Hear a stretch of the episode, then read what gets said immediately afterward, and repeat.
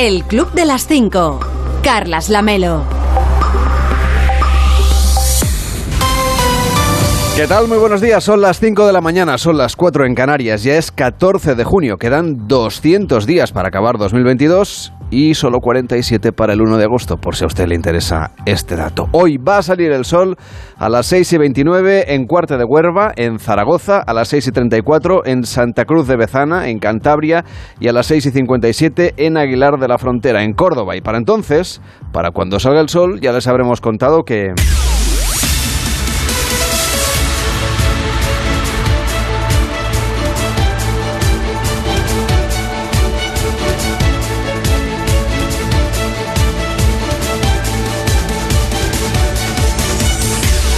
Ya les habremos contado que los candidatos a la presidencia de la Junta de Andalucía volvieron a enfrentarse anoche cara a cara en el segundo de los dos debates televisados, esta vez en Canal Sur. Juan Carlos Vélez, ¿cómo estás? Buenos días. ¿Qué tal? Buenos días. Debate en un tono decididamente más áspero, más tenso que el anterior por parte de todos los candidatos, especialmente los de los partidos y la oposición cargando contra el candidato del Partido Popular, que esta vez no puede decir que haya salido de ese debate sin arrugas en el traje institucional de presidente que aspira a repetir en el cargo. La candidata de Vox, Macarena Olona, le dejó claro que no le va a dar un voto ni una abstención, dijo, si no entra Vox en el gobierno llega a ofrecerle ser vicepresidente caso de que sea Vox quien supere al Partido Popular en votos, lo que Juan Manuel Moreno calificó de delirio.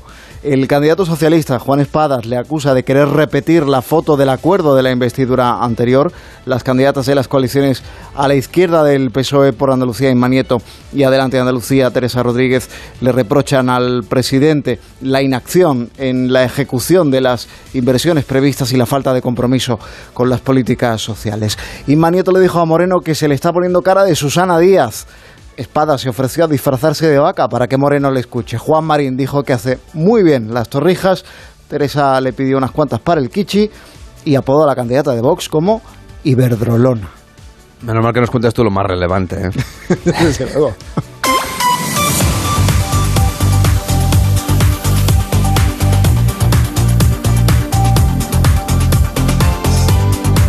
Y ahora vamos con las cosas de comer, pero las de verdad. España y Portugal aplican desde hoy el tope al gas en las subastas de la electricidad. La subasta del mercado eléctrico que hoy va a ser la primera en aplicar el nuevo mecanismo que eh, pone un límite, un tope de 40 euros al megavatio hora en la electricidad generada a partir del gas. El gobierno calcula que va a servir para rebajar el recibo de la luz entre un 15 y un 20% a partir de mañana miércoles para aquellos consumidores que tengan contratada la tarifa variable, unos 10 millones que verán este ahorro ya en la tarifa del mes que viene, en la tarifa de julio.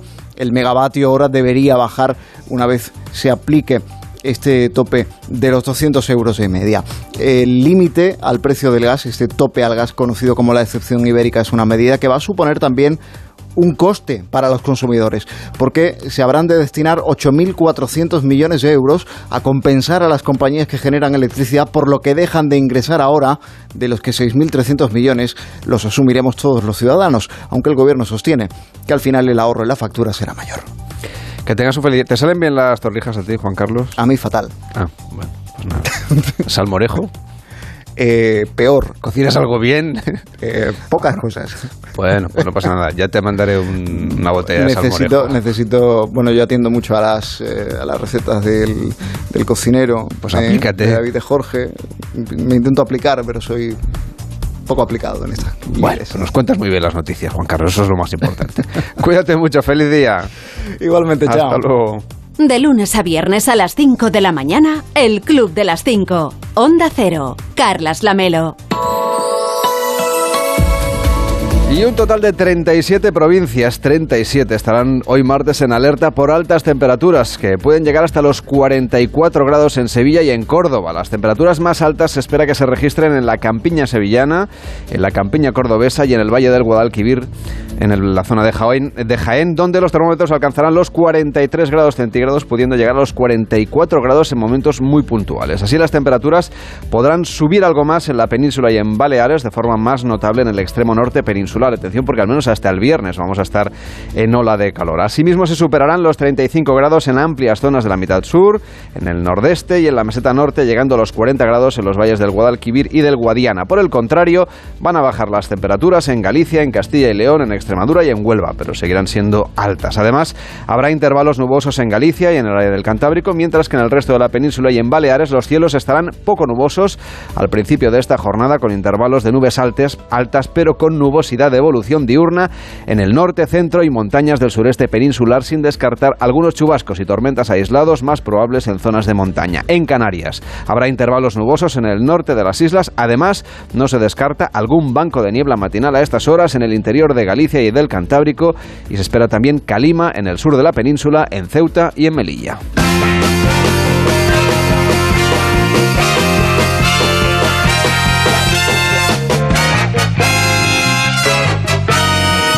Estamos en el Club de las 5, de las 5 y 5, de las 4 y 5 en Canarias. Hola David Cervelló, ¿cómo estás? Muy buenos días. ¿Qué tal te salen las torrijas a ti? Ah, no, es que no, no, no soy muy torrijero en, en ese aspecto, no. No, no. Semana Santa ya la hemos dejado atrás, así Sí. que te lo, te lo perdono. Algo más Sí. veraniego, no sé. No, el, Gazpacho, el gazpacho me sale muy bien. Voy al súper y compro uno que, que es buenísimo. Pues no hay cosa más fácil que hacer un gazpacho. Ya, ya, pero mira, cuando hay una, y no digo marcas, una que lo hace muy bien, yo digo, "Mm, ¿lo vas a superar? Es que no, pues ya lo compro y ya está. Si hay una cosa que veo que no le sale bien, por ejemplo, la tortilla, a mí me sale mejor, pues yo hago es la que tortilla. las del supermercado... Pues ya está. No sé si merecen tal nombre de tortilla. Correcto, pero cuando hay una cosa que hacen mejor que cuando la intento yo, pues ahí tenemos ese, ese Es un diálogo. nombre práctico, un nombre práctico. Sí, eso sí, eso sí, absolutamente. Bueno. ¿A quién le vas a dar hoy los buenos días con o sin torrijas? Pues a los debates generados en las redes sociales, el primero del que te hablo hoy es sobre la puntualidad en el trabajo. Este es un viejo debate, un viejo elemento. Hay, hay gente que para ellos y ellas la puntualidad es muy importante.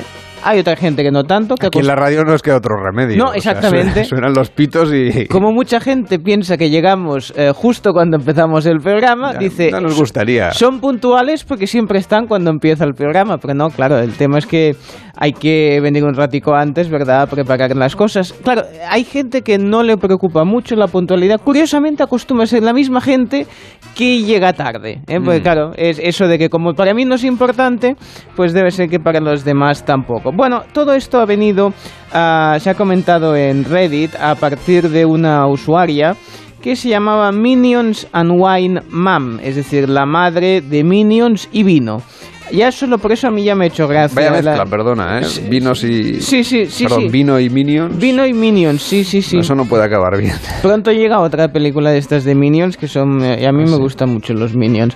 Bueno, pues... Buzz Lightyear llega el... Sí, me la- dicho- esta, me ha dicho mi hijo. que- Esta semana. que esta el viernes semana. tenemos que ir al cine. La historia basada de la que se Es más, me- supuestamente llega, eh, sale el, el muñeco que luego vemos en Toy Story. Le tengo muchísimas ganas. Pues ah, todo esto ha por eso, porque en una, en una oficina eh, había, se había colgado, y luego en las redes, pues un cartelito que ponía más o menos, por cada minuto que lleguéis tarde al trabajo, se os va a pedir que trabajéis 10 minutos más a partir de las 6.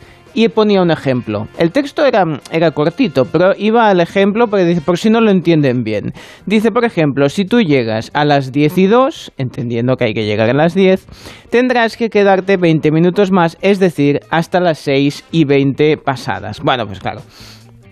El, el debate que se ha generado ha sido muy potente porque además se ha sabido pues que en ese en ese trabajo en el que habían puesto esta notita pues se pagaba el salario mínimo es decir que bueno quiero decirte que no es que estuviesen gente que vamos La puntualidad no tiene que ver con lo que te vayan a pagar. ¿no? bueno sí no Ahora, de- claro, la regla esta de multiplicar por 10 los minutos... claro Un poco dice- abusiva. sí sí el tema es que como llegues 5 minutos tarde, te cascas casi una hora más. ¿eh? bueno, es lo que decían, dice, a partir de cierta hora ya no hace falta que vaya, porque si no voy a No, empalmar. lo, que no, lo que no volverás a casa. Claro, hasta Como, lle- como llegues media hora tarde, ya... Claro, hasta el día siguiente pues ya no, ya no vuelves a casa. Había eh, alguien muy, muy avispado, que me ha gustado mucho, que dice, vamos a ver, aplicando esta normativa, si yo llego a las 9 y 58 puedo irme mm, ve- 20 minutos antes a casa, claro, dices, si llegas antes dos Ah. minutitos, pues a lo mejor me, puedo ir 20 minutos antes. Bueno, la gente que siempre está... Yo llegaría a menos cuarto entonces.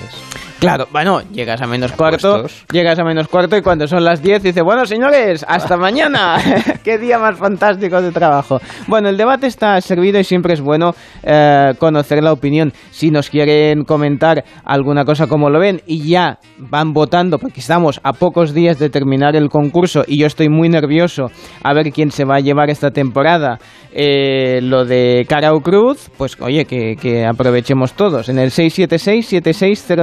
676-760908, que a mí me interesa mucho Pues lo que... Haremos una gran final, ¿eh? Sí. Para ver cuál es la comunidad autónoma que se... Que queda segunda, porque la comunidad valenciana va, pinta que va a Sí, ganar. pero, pero, ver, bueno. a, lo, a lo mejor podemos hacer aquí en el estudio, yo que, Que sí, sé, que sí, una, que- Bueno, una falla, Sí, sí, una sí. paella. perfecto. Vamos a fallar el premio en este caso, porque yo No, creo que va a ganar. luego podemos tematizar todo el estudio. Maravilloso, maravilloso. O irnos a Valencia a hacer el programa. Oh, sería fantástico, sería fantástico. El- yo- y yo ya lo empezamos veo. las vacaciones porque será el último día. Ah, pues mira, pues mira, ya hacemos ahí, perfecto. Hoy una horchatita y unos fartones, es que ya me veo ahí. Bueno, va. 676-760-908, el WhatsApp del Club de las 5. El viernes nos jugamos de nuevo España a cara o cruz. Puede usted apostar por la comunidad autónoma que usted quiera en el 676-760-908 a través de una nota de voz de WhatsApp.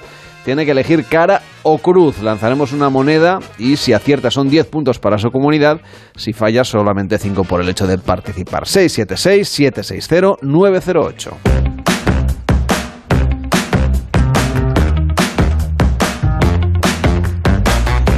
Más buenos días que reparte David Cervello. Otro interesante estudio para al que desearle buenos días a quien lo ha hecho, en este caso Juanjo de Acat, que dice, publicaba así, dice, estoy desolado, la última mujer española que se llamaba Urraca falleció en 2015, se, ve que lo ha estado consultando, dice, no hay nadie en España que se llame Urraca, repito, dice, no quedan urracas. Dice, en cambio hay, y aquí es lo que a lo mejor es más preocupante, 189 Daenerys, 1168 Arias, Arias perdón, y 624 Shakiras. Cuando se entere Piqué, ya verás tú.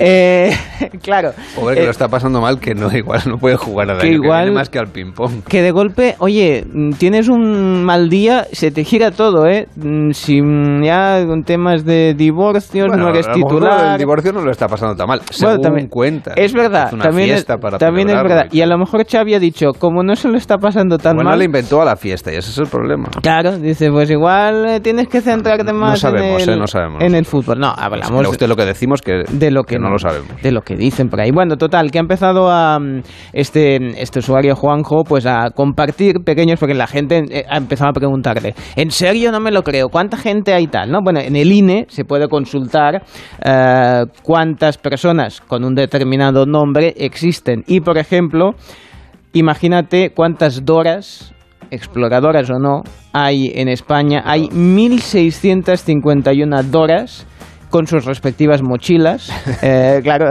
eso hay que tenerlo en cuenta. Hay un nicho de mercado ahí, lo digo para las empresas que hagan mochilas.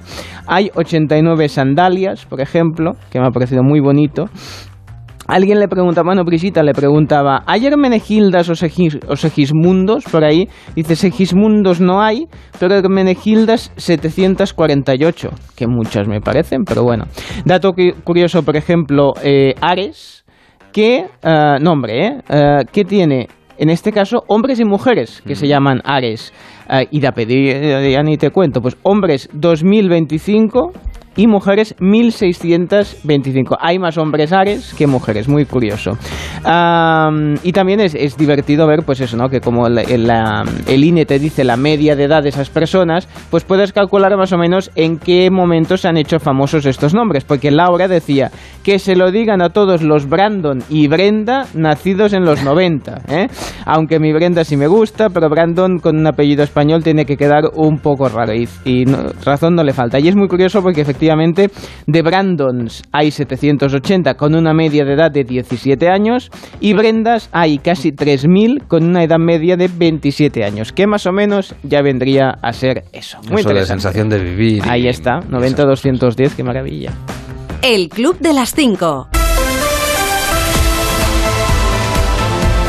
Y en deportes, el baloncesto es ahora mm, el protagonista de la actualidad deportiva con el clásico entre el Barça y el Real Madrid. Edu Pidal, buenos días. ¿Qué tal, Carlos? Buenos días. Y el Real Madrid recupera el factor cancha después de esa victoria en el Palau. Ayer Barça 75, Real Madrid 88 en el primer partido de la final de la ACB entre los dos equipos grandes de nuestra liga. El clásico, que esta vez se decantó para los madridistas, con la mala noticia de la lesión de Randolph, de la que hablaba Chus Mateo después del partido. Pinta feo, sí. Pinta feo y que lleva sufriendo lesiones eh, tiempo pues tenga que seguramente eh, tener una lesión grave, ¿no? Chus Mateo que sustituye en el banquillo a Pablo Lasso, que lo vio desde su domicilio, no estará presente en la final, el segundo partido mañana. Además, ayer fue noticia Piqué, después de una conversación que conocimos a través de los medios de comunicación en Cataluña con Xavi Hernández. El entrenador del Barça le dijo que no contaba con él para la próxima temporada, pero Piqué se comprometió a centrarse en lo deportivo, a entrenar al 200% y se remitió a su contrato. Todavía tiene dos años más firmados con el Barça. Y además, Marcelo se despidió ayer después de 16 temporadas siendo el jugador con más títulos de la historia del club, un total de 25. De lunes a viernes a las 5 de la mañana, el Club de las 5. Onda Cero. Carlas Lamelo. Hoy en Onda Cero.es nos cuentan el resumen del debate de las eh, elecciones andaluzas en la televisión pública de la comunidad. Puede leer la crónica completa en nuestra página web. Unas elecciones que se celebrarán en días de intenso calor en España. En Onda Cero.es destacan un estudio llevado a cabo en 2017 por expertos belgas, británicos y norteamericanos para las elecciones presidenciales de Estados Unidos y que concluyó que la participación de votantes aumenta con el calor.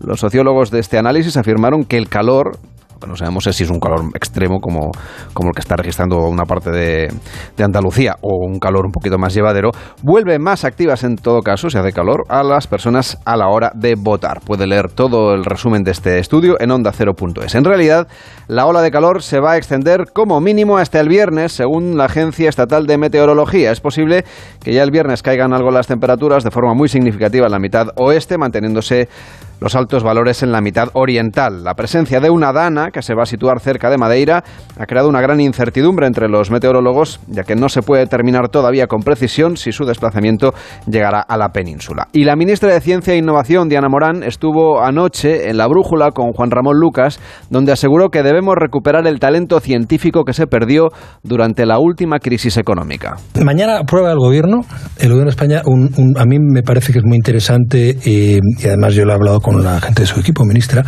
eh, un plan de atracción y retención del talento científico innovador en España. Eso está muy bien, porque falta nos hace. Pero eh, ¿en qué, en qué va a consistir? Eh, y, con qué fondos cuenta y qué estrategia va a desarrollar? Porque eso es muy difícil de hacer. Pues yo no creo que sea tan difícil, porque la verdad es que el talento lo hemos tenido, lo expulsamos durante una década. Yo creo que todo el mundo tenemos algún vecino, el hijo de alguien que conocemos, algún amigo de carrera que ha tenido que salir de nuestro país porque nuestro país no tenía oportunidades. Una década siempre hablamos de que han sido los jóvenes mejor preparados y que están trabajando en otros países y haciendo cosas impresionantes porque este país le dio la espalda. Eh, yo quiero poner una cifra del año 2012 al año 2015. Hubo tasa de reposición cero en nuestro país, gobernaba Rajoy, la tasa de reposición cero significa que cada vez que se jubilaba un investigador, esa plaza desaparecía. Y con eso desaparecieron 10.000 plazas de investigador e investigadora en nuestro país. Eso lo hemos visto en la calle y tenemos esa sensibilidad con el sistema público de educación o con el sistema público de sanidad. Pues también existe un sistema público de ciencia que fue esquilmado, que fue prácticamente pues, eh, eh, destruido y que presenta muchos fallos y eso ha provocado esa fuga de cerebros y que la gente que se quedó aquí se quedó en muy malas condiciones. Ahora mismo hay desplegadas muchas medidas que las hemos agrupado todas y la hemos llamado plan de retención y de atracción de talento. Queremos recuperar a los que se fueron, queremos que los que están no se vayan y queremos también atraer a las grandes, eh, los grandes cerebros a nuestro país para este plan de recuperación transformación que está sufriendo nuestro país. Y hay tres ejes fundamentales. Uno, arreglar el sistema, el sistema actual que presenta fallos. Para arreglarlo hemos hecho presupuestos expansivos. El Ministerio de Ciencia cuenta con el mayor presupuesto de su historia. Hemos doblado frente al presupuesto del Partido Partido Popular. Tenemos tasas de reposición expansivas, precisamente con la mayor oferta de empleo público también para los científicos y científicas. Y tenemos nuevos derechos, indemnizaciones, por ejemplo, el contrato que se hace ahora con, los investigadores son contratos indefinidos. En definitiva, arreglar el sistema para que la carrera sea estable y predecible. En nuestra web también le explican que el ministro de Seguridad Social propone nuevos ajustes en el sistema de autónomos. Las cuotas pasarían de 400 a 370 euros para los que están entre 1.700 y 1.850 euros mensuales, de 440 a 400 para los que van en el tramo de 1.850 a 2.030 euros y se mantienen los 440 euros en los que llegan hasta los 2.330. La cuota más baja se fijará en 245 euros mensuales y el máximo, la cuota máxima, en los 565. El ministro José Luis Escribá busca alcanzar un acuerdo para fijar las nuevas condiciones de cotización de los trabajadores por cuenta propia. La aerolínea Ryanair ha convocado una huelga en la primera operación salida que afectará a los vuelos programados los días 24, 25, 16 y 30 de junio, eh, perdón, 24, 25, 26 y 30 de junio y los días 1 y 2 de julio. La low cost irlandesa es la única aerolínea internacional en España que no tiene convenio colectivo, que está, por cierto, en plena negociación. Y de ahí la huelga. El CIS da la victoria al Partido Socialista si se celebrasen elecciones generales y frena el efecto Feijó. Aunque la intención de voto a los socialistas baja más de un punto, también lo hace entre el electorado del Partido Popular, ampliando la distancia entre ambas formaciones. Vox se mantendría como tercera fuerza, Unidas Podemos sube dos décimas y Ciudadanos pierde prácticamente su presencia en el hemiciclo al quedarse con el 1,9% de estimación de voto. Seguimos repasando lo que nos cuentan en Onda Cero.es. El ministro de la Presidencia, Félix Bolaño, se ha reunido con el Papa Francisco en el Palacio Apostólico del Vaticano. Tras su conversación, que duró unos 50 minutos, se deshizo en elogios hacia el pontífice. Creo que el Papa Francisco es una figura que trasciende de la Iglesia Católica, que trasciende las fronteras.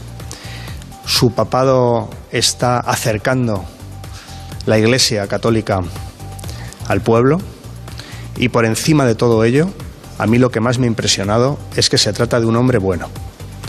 Y cuando el mundo lo gobiernan las buenas personas, nos va mejor a todos. Y desde luego que es un hombre bueno.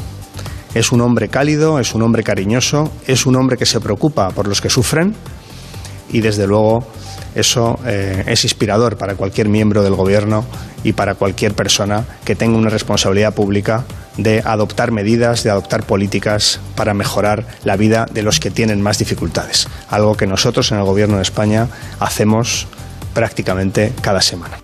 Y el Partido Popular ha anunciado que va a retirar su recurso a la sentencia por la financiación en B de la reforma de su sede, que pedía la absolución de su ex tesorero Luis Bárcenas y que la dirección de Alberto Núñez Feijóo sostiene que desconocía. Ayer empezó en la audiencia de Valencia el juicio con jurado popular contra Jorge Ignacio Palma, el asesino confeso de Marta Calvo, desaparecida en la localidad de Manuel, en Valencia, en noviembre de 2019 y cuyo cuerpo todavía no ha aparecido. Un juicio en el que al acusado también se le procesa por la muerte de dos prostitutas y el delito de lesiones contra ocho mujeres con el método de la fiesta blanca.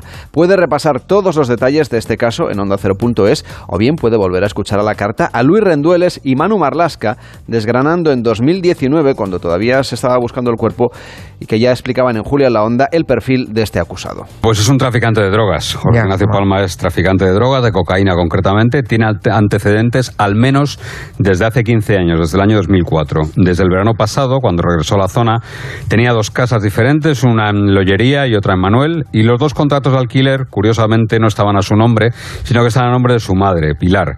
Los dos son pueblos que están a unos 40 kilómetros de Gandía, que fue el lugar a donde él llegó con su madre Pilar y con su abuelo materno, con Valerio. Llegó a España hace más de 15 años. Todos ellos son colombianos de la zona de Ibagué, al, al oeste del país, al oeste de Colombia. Ya, pero habéis dicho que traficaba con drogas en España desde el año 2004. Sí, aquel año Nacho, entonces tenía 23 años, era muy joven, así le llaman sus amigos y su familia, ya fue detenido por un posible delito contra la salud pública en Extremadura, en la provincia de Badajoz.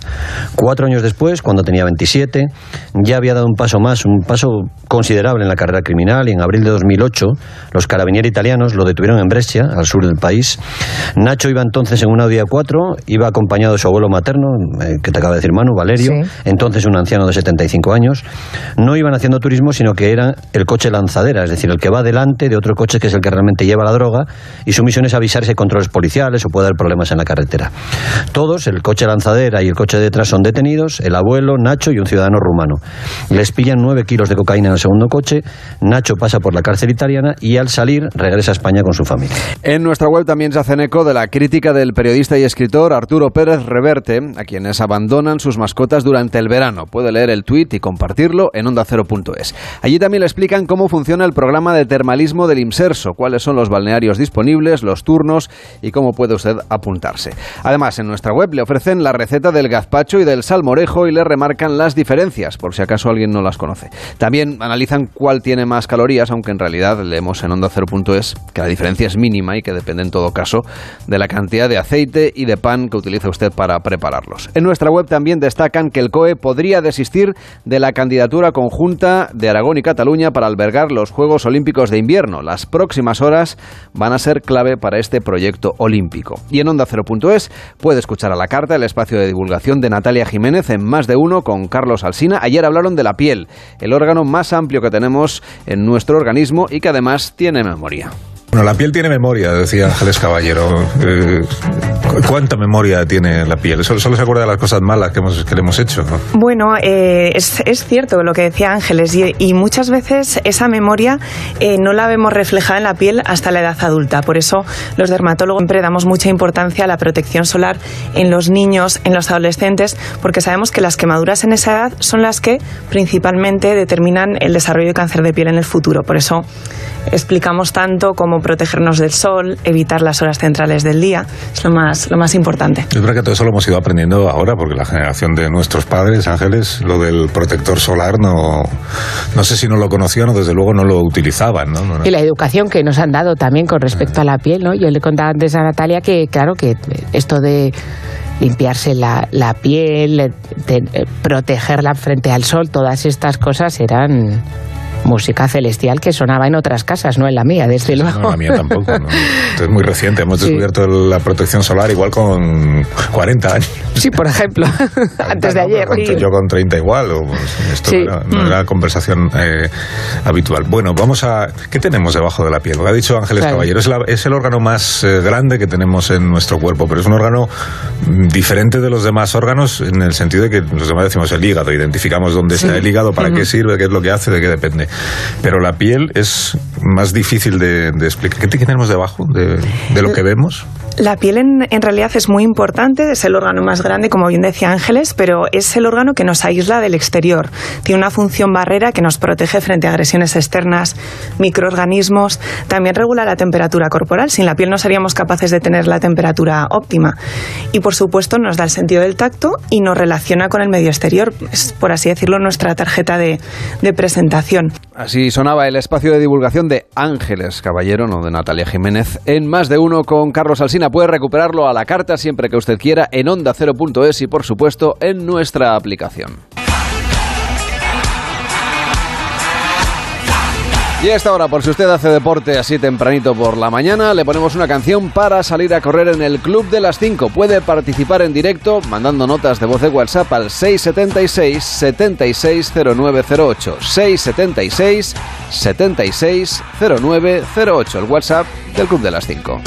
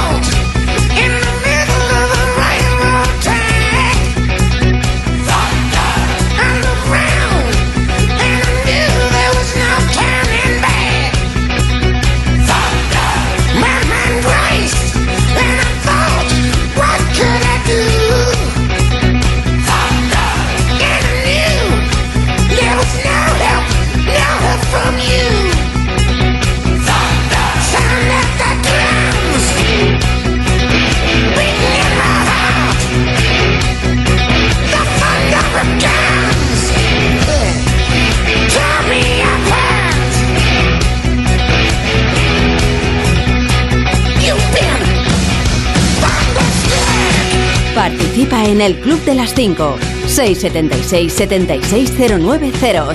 676-760908.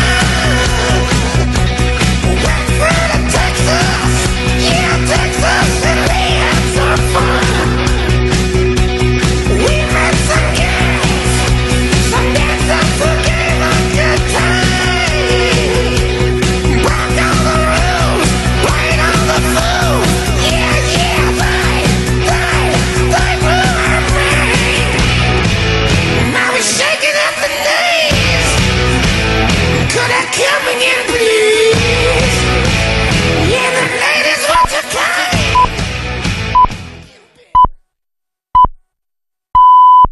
El Club de las Cinco. Carlas Lamelo.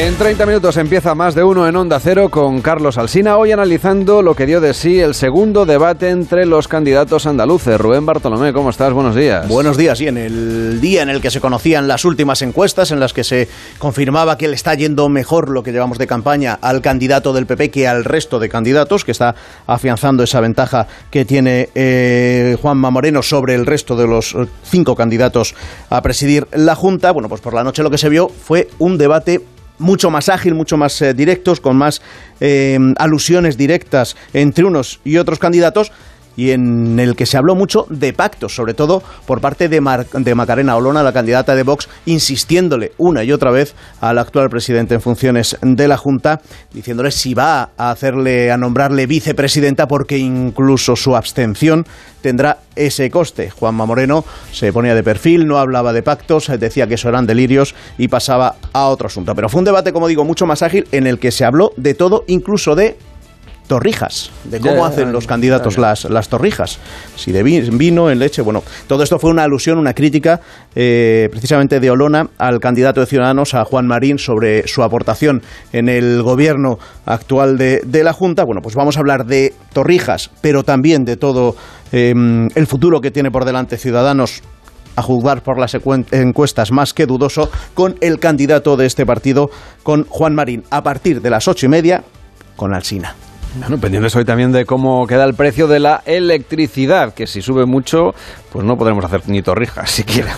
Bueno, en teoría eso no va a pasar, porque ya hoy la subasta, la subasta eh, tiene el precio limitado al gas, es decir, se va a hacer por una parte la subasta del precio de la electricidad que se genera utilizando el gas y por otra el resto de la generada por, otros, eh, por otras vías. Esto, según el gobierno, va a hacer que baje la factura en torno a un 14%, es decir, que paga una factura de 50 euros, pues podrá ahorrar unos 7 euros. Hoy es la subasta, eso tendrá ya su aplicación a partir de mañana mañana. Pero en materia económica, además de este paso que en España, en España está dando el gobierno para que baje la inflación en torno a un 1%, en torno a un punto, pues eh, a nivel mundial lo que hay es un, miedo por las medidas que se están adoptando a través de los, bancos centrales para intentar controlar esta inflación. Miedo inversor porque llevan dos jornadas las bolsas eh, cayendo con fuerza ante el temor de que todas estas medidas mm, subiendo los tipos de interés y retirando estímulos a la economía, lo que está haciendo es que suban la prima de riesgo, sobre todo en los países más endeudados y a los que más les cuesta financiarse, como por ejemplo España, ya está por encima de 130 puntos básicos cuando a principio de año no llegábamos a los 70 y ese miedo inversor está haciendo que bajen, como digo, las bolsas. La próxima, eh, el, próximo banco eh, central en pronunciarse es la Reserva Federal, que tiene reunión este próximo jueves. En Estados Unidos la inflación está marcando eh, datos récord de las últimas cuatro décadas. El último se conoció la semana pasada, 8,6% de inflación. Bueno, pues lo que están diciendo los analistas en estas últimas horas es que, contra pronóstico, la Reserva Federal podría anunciar una subida de tipos, ojo, del 0,75%. Hay que recordar que la semana pasada el Banco Central Europeo subió por primera vez en 11 años en Europa 0,25 y que anunció para septiembre medidas mucho más fuertes y subida muchos, mucho más pronunciada. Bueno, pues contra pronóstico, la Reserva Federal parece que va a subir pasado mañana 0,75 puntos, es decir, el miedo es a que la inflación no solo mm, no se controle, sino que siga en estos niveles más alto, más de los previstos, más de lo previsto. Se habla de meses, de meses de inflación disparada. De ahí lo que pasó ayer en las bolsas. Bueno, a ver si me puedes contar qué más nos vais a explicar en esta primera parte de más de uno a partir de las seis. Un pepino, un pepino, un, pepino, un pepino. Digo, pepino, de programa tenéis, ¿no? Hombre, no, un pepino porque es lo que, ah. eh, según Elena Bueno, celebramos en este, en este día. A partir de las seis, ella nos explica por qué en este pepino de programa celebramos también el Día del Pepino. Bueno, a partir de las seis y media, primera entrega de la beta Cultureta, hoy Zumer contándonos por qué un volcán islandés fue determinante en la Revolución Francesa. Además, Fortea nos explica por qué este día es importante para los superhéroes. A las 7 el Santoral con sorpresa de Alsina, con Vélez recordando la satisfacción de Sánchez al confirmarse a Juan Espada como candidato andaluz del PSOE hace un año.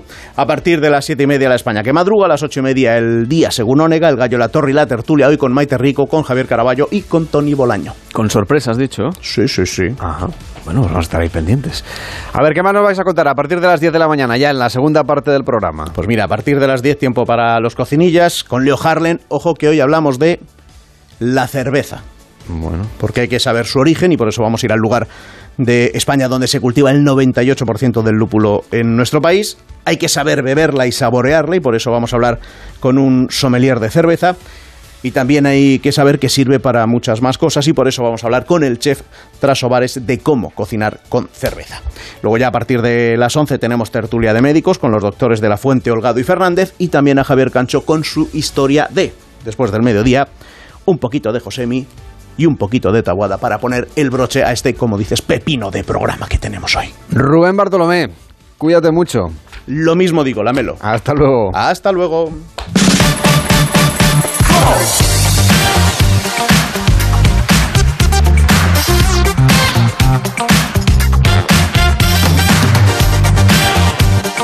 Cervelló también ha estado pendiente de la televisión. Sí. No sé si mucho o poco del debate de Andalucía. Algo hay. De eso también se está hablando en todas las televisiones. En este caso, claro, la semana pasada nos quedamos sin Masterchef porque había el debate en la 1, por eso hoy han querido seguir hablando, entiendo, de torrijas, de un poco de. Claro, eh, el tema de la cocina tira mucho. Lo que sí se han fijado de la campaña es en el intermedio de que ahora se está poniendo de moda una cosa, que es que mientras están hablando los candidatos o cuando hacen sus meetings, pues la gente se acerca y quiere hacerse pues sus selfies. Pues ahora lo que se lleva son los selfies y la gente no se corta para conseguirlos. Atentos a lo que le ocurrió al candidato del PP, Juanma Moreno, durante un acto. Pero esos dos institutos que vamos a hacer sin duda alguna y que vamos a reformar y también, bueno, aquí viene una señora a hacerse una foto.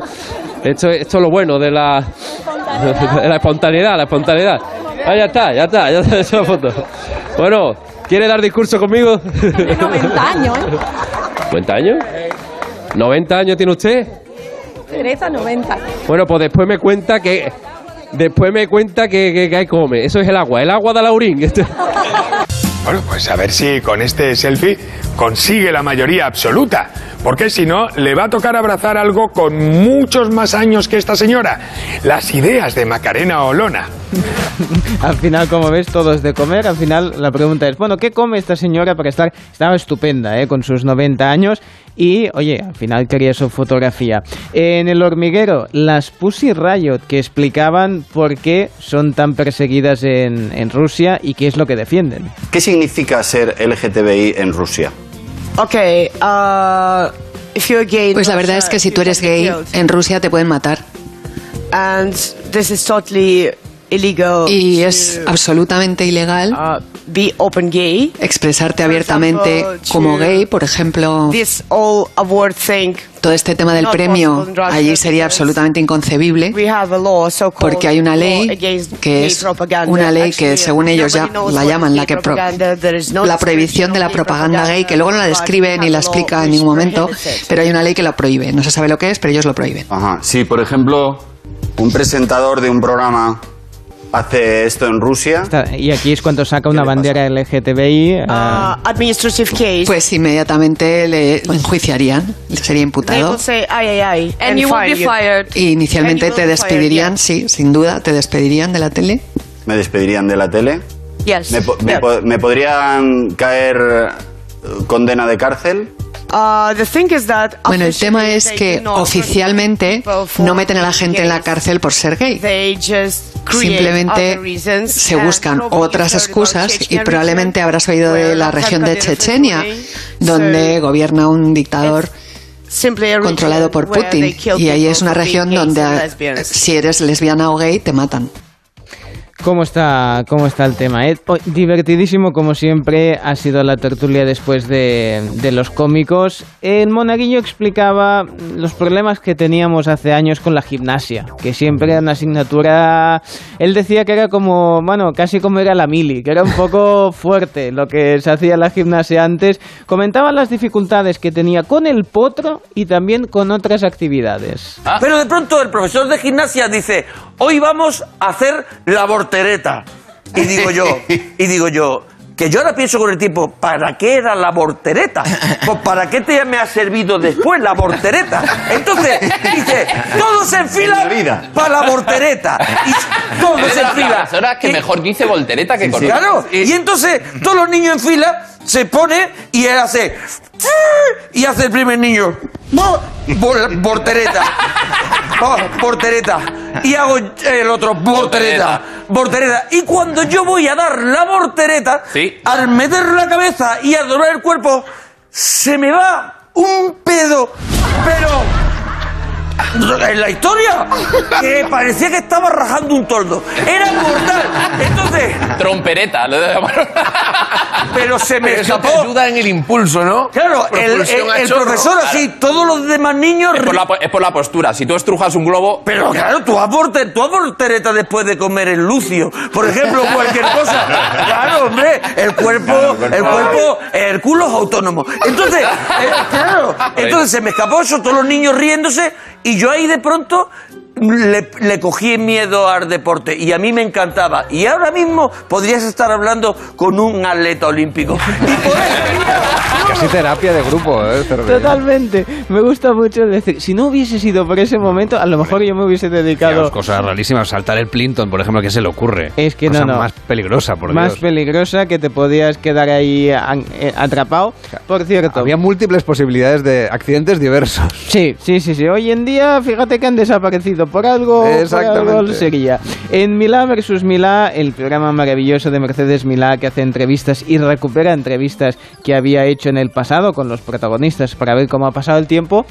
Pedro J, sin evitar ningún tema, incluso el polémico vídeo. Ojo a la reflexión final de Mercedes. yo recurrí a los tribunales. Me acuerdo que la jueza me dijo, oiga, pero ¿usted está seguro de que quiere seguir adelante con esto? Probablemente ella pensaba que lo que a mí más me convenía desde el punto de vista de la opinión pública es dejarlo pasar y que el tiempo lo olvidara todo, ¿no? Y que, pero yo no, yo quería que se conociera la verdad.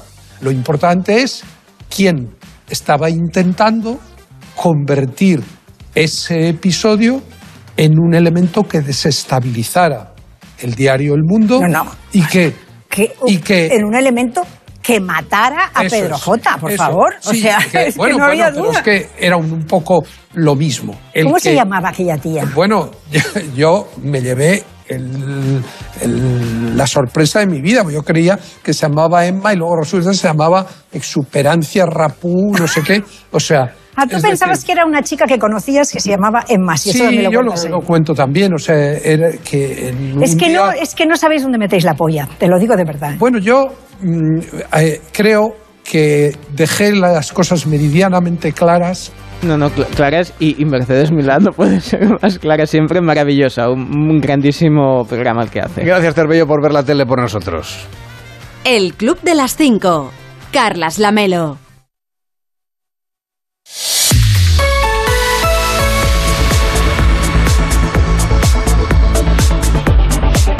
Estamos en el Club de las 5, de las 5 y 43, de las 4.43 en Canarias. La mayoría de españoles empezaba el año queriendo cambiar de empleo. A estas alturas no sabemos cuántos lo han conseguido. Y es que el ambiente laboral en las empresas, el exceso de trabajo, los malos horarios, la falta de conciliación hacen mella entre los asalariados. No estamos ante un gran abandono como en Estados Unidos, pero sí que se consolida una tendencia que puede tener consecuencias para nuestra economía. Un estudio de la red social LinkedIn pone de manifiesto que los responsables de recursos humanos deberían tener en cuenta nuevas variables para retener el talento en sus organizaciones. Hablamos de este estudio con Rosario Sierra, que es directora de negocio corporativo de LinkedIn en España y Portugal. ¿Qué tal? Buenos días. ¿Qué tal? Muy buenos días a todos. Gracias. En el estudio decís que casi la mitad de los españoles han pensado en dejar su trabajo o lo han hecho directamente. Claro, hay una diferencia abismal entre pensar en dejarlo y dar el paso y efectivamente abandonar el puesto de trabajo o cambiar de empresa. Así es. Eh, eh, realizamos un estudio en el marco del Día Internacional de, los Trabajadores eh, aquí en LinkedIn y, básicamente el 58% de ellos han afirmado haberse dado cuenta que el trabajo no es su única prioridad, ¿no? Eh, eh, con lo cual, como, como tú muy bien dices, ¿no? El 58% se da cuenta de que el trabajo no, no es su única prioridad y, el, y el, el, el 28 se lo ha planteado de verdad y el 21 sí que lo ha dejado, ¿no? eh, los, los tiempos están cambiando y la gente pues está prefiriendo de alguna manera eh, eh, tener eh, pues una vida un poco más flexible o un trabajo mucho más flexible que, que le permita desarrollarse en otros ámbitos de su vida. ¿no? Estamos a las puertas de un gran abandono, como está pasando en Estados Unidos, que hay mucha gente que está dejando el empleo, no buscándose otro, sino dejándolo y luego ya, pues, buscarse la vida.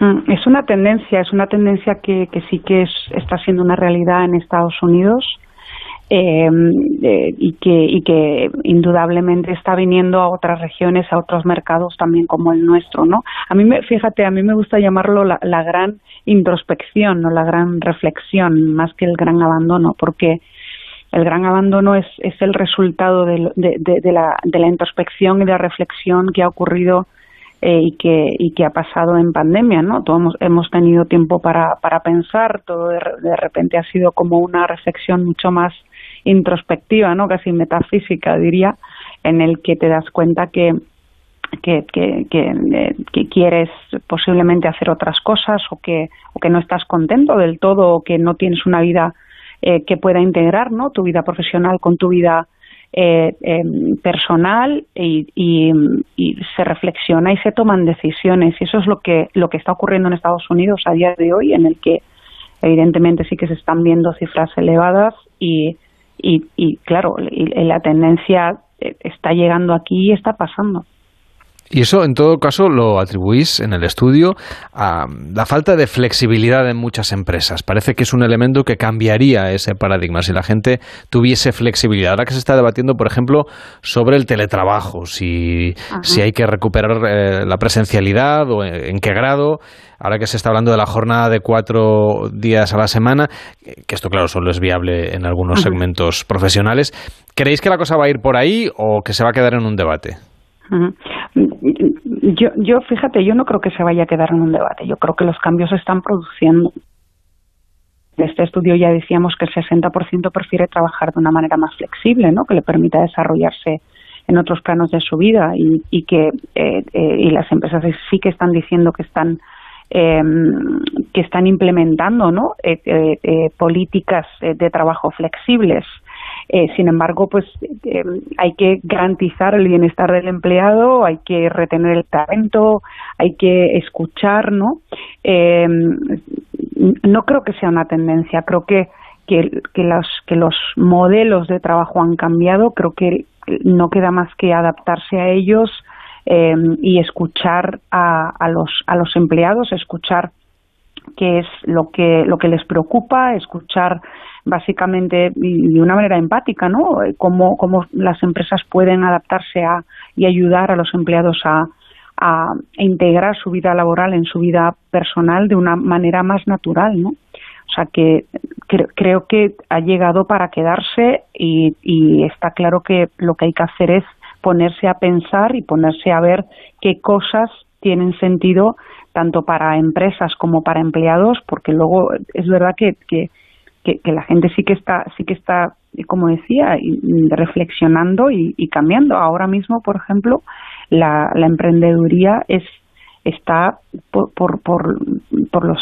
cielos, ¿no? O sea, se está emprendiendo más que nunca y tiene que ver un poco con, lo que comentamos, con que la gente empieza a pensar que en su eh, trabajo no tiene la flexibilidad suficiente y no solo eso, sino que a lo mejor no encaja con su propósito, no encaja con sus valores em, y les ha dado tiempo a pensar en esto y, está haciendo lo que quiere hacer o lo que nunca pensó que iba a cometer, pero que lo tenía ahí aparcado, con lo cual la gente se está atreviendo también cada vez más a, hacer cosas que antes no hacían.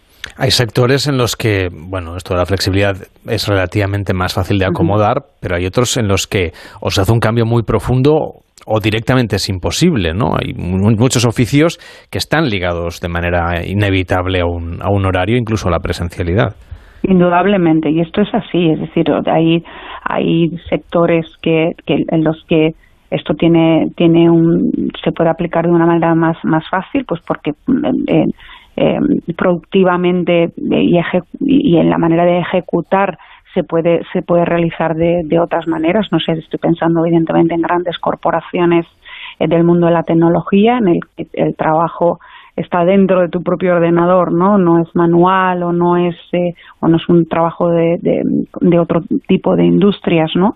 Y que por tanto clarísimamente mm, es, es mucho más fácil implementar y ejecutar esas políticas de flexibilidad. Hay otros en los que materialmente es, es, más, más complejo, ¿no?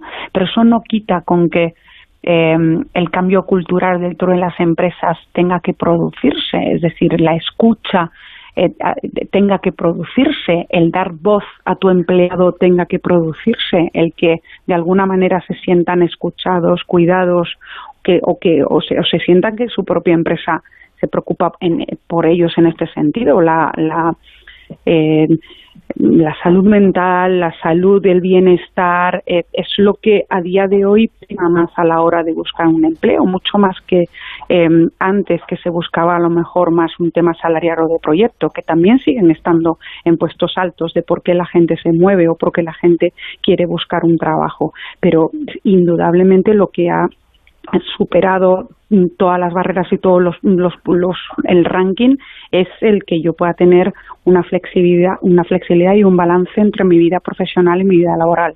Y cobra mucho sentido lo que te comentaba a pesar de que haya industrias que sí que no son tan fáciles de implementar políticas de flexibilidad pues por, por su propia naturaleza no no no sé no se puede obviar que sí que pueden escuchar, que sí que pueden preguntar y que sí que pueden eh, cuidar ¿no? estos aspectos. ¿Crees que puede haber trabajadores más veteranos que piensen que las nuevas generaciones bueno, pues son un poco más, no sé, más exigentes con, con los empleadores o que son más flojos? Eh, creo que sí, que, claro que, claro que los hay, pero pero lo que sí es cierto es que es, esto es un, un tema mm, estructural, es decir, no es una coyuntura. los cambios se producen de manera estructural em, y, los, y los cambios de cultura dentro de las compañías se producen de manera estructural. No es, está clarísimo que como trabajábamos antes, que te quedabas en un puesto de trabajo toda la vida, esto ha cambiado. A día de hoy la media de los puestos de trabajo que, que van a cometer los profesionales es de 14 en su vida y antes era uno, dos, tres máximo, ¿no? Cambios.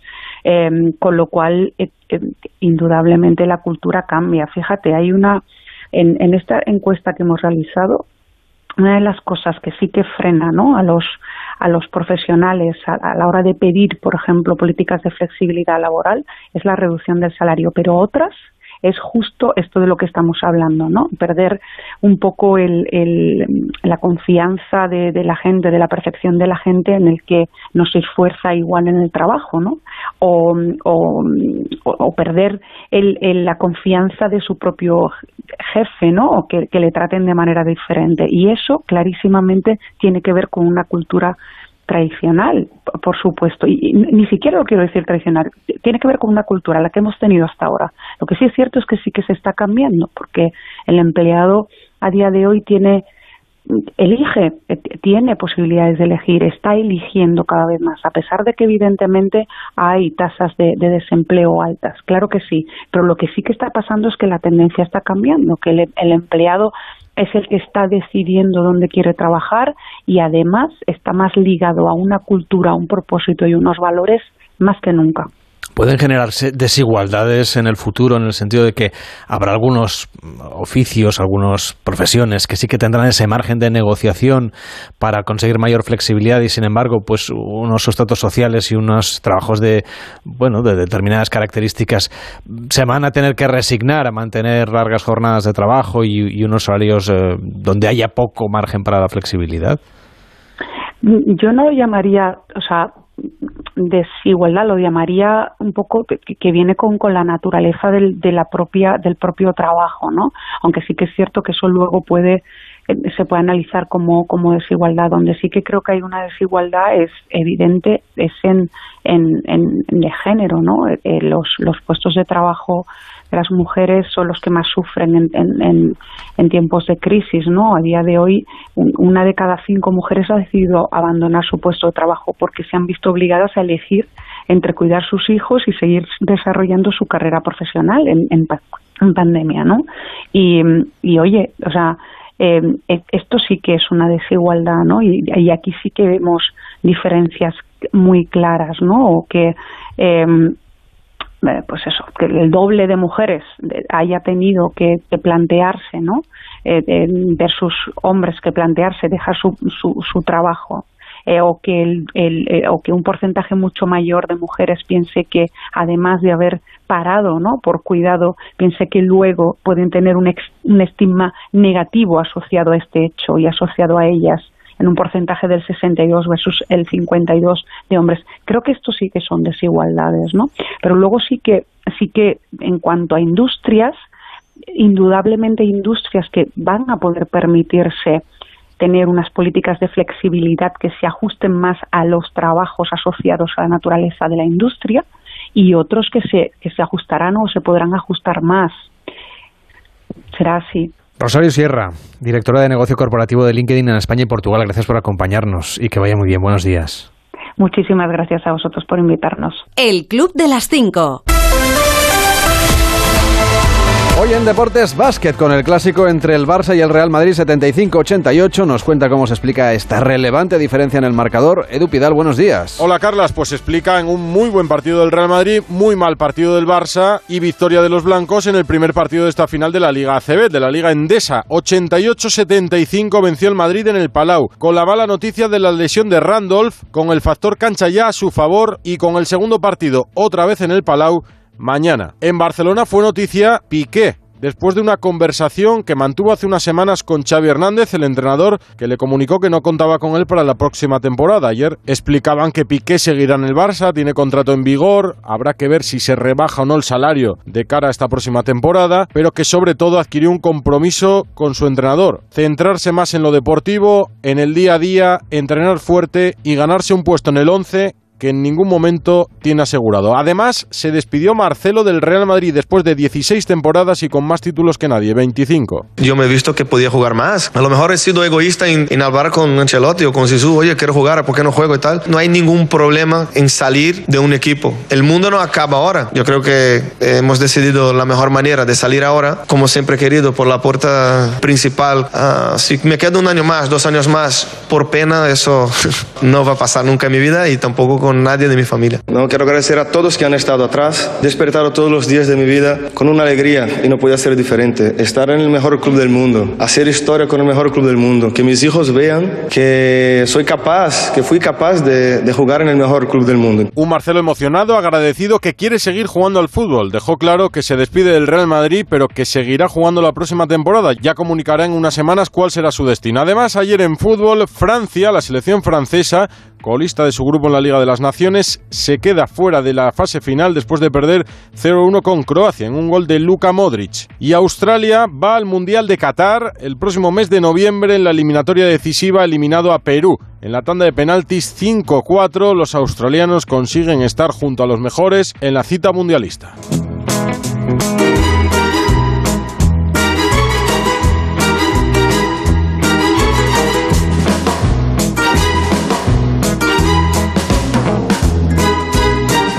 Y nos tomamos el primer café del día o el último, porque Cervelló se Eh, toma el el último. mío es el último, Yo sí. me tomo el primero, Mm. así que Cervelló, a ver qué noticia nos cuentas para tomar con el café. Pues mira, una inquietante. Un trabajador de Google eh, ha asegurado, eh, está en el gabinete de inteligencia artificial, que el programa en el que trabaja eh, es capaz de tener sentimientos. O sea, que ya hay inteligencia artificial con sentimientos. Skynet está tomando el control ya. Y eso le ha costado, eso sí, ah, el trabajo. Porque Google lo ha despedido por violar la política de confidencialidad de la, de la firma.